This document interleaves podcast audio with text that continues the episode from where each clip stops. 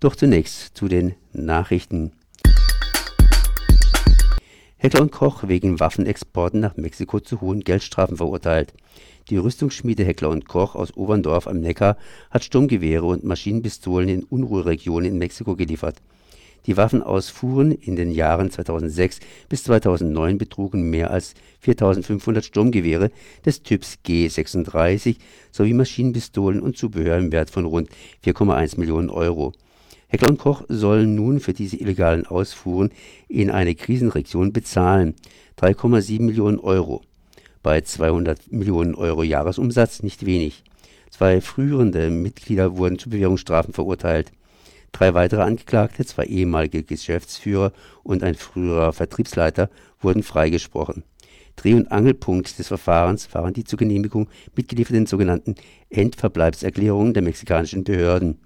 Der Richter hatte bereits vor Monaten Zweifel daran, dass diese Erklärungen Teil der Genehmigung sind. Die von Gericht und Anklage als hauptverantwortlich ausgemachten Männer standen jedoch nicht vor Gericht. Ein früherer Bereichsleiter lebt nicht mehr und der ehemalige Handelsvertreter aus Mexiko ist seinem Anwalt zufolge zu krank, um anzureisen. Der Großrat ruft den Klimanotstand aus. Am Mittwoch, den 20. Februar, stimmte der Basler Großrat über die von der Jugendbewegung Klimastreik Basel verfasste Resolution zum Klimanotstand ab. Die Resolution wurde mit 71 zu 17 Stimmen bei sechs Enthaltungen angenommen. Baselstadt ist der erste Schweizer Kanton, der den Klimanotstand ausruft. Die Ausrufung des Klimanotstands ist ein symbolischer Akt, um zu zeigen, dass auch in Basel die drohende Klimakrise als das behandelt wird, was sie ist, eine Krise, die jetzt konkrete Maßnahmen verlangt. Die Resolution soll keine juristische Grundlage für die Ableitung von Notstandsmaßnahmen sein. Also nur ein klares Zeichen ohne Konsequenzen. Besonders weil die Schweiz voraussichtlich die Klimaziele für das Jahr 2020 verfehlen wird.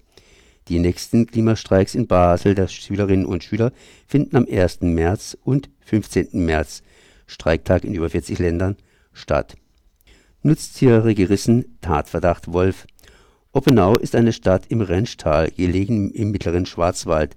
Die nächstgelegenen Gemeinden sind talauswärts Lautenbach und Obernkirch bei Offenburg. In Oppenau wurden zwei tote Schafe gefunden. Eine genetische Analyse der Spuren soll Aufschluss darüber geben, ob ein Wolf für die Risse verantwortlich ist. Nach erster Begutachtung durch die Experten der Forstwissenschaftlichen Versuchs- und Forschungsanstalt in Freiburg ist es möglich. Oppenau befindet sich in der Förderkulisse Wolfsprävention. In dem so beschriebenen Gebiet werden besondere Anforderungen an den Herdenschutz gestellt. Herdenschutzmaßnahmen wie Elektrozäune werden mit 90 Prozent der Anschaffungskosten bezuschusst. Das Umweltministerium weist darauf hin, dass eine Entschädigung bei unzureichend geschützten Tieren nur noch bis Ende Mai 2019 gezahlt wird. In, zu diesem Zeitpunkt besteht die Förderkulisse Wolf seit einem Jahr. Ab dann ist eine lückenlose Elektroumzäunung in einer Höhe von mindestens 90 cm Voraussetzung für die Entschädigungszahlungen. Bei allen bisherigen Nutztierrissen waren die Zäune nicht ausreichend hoch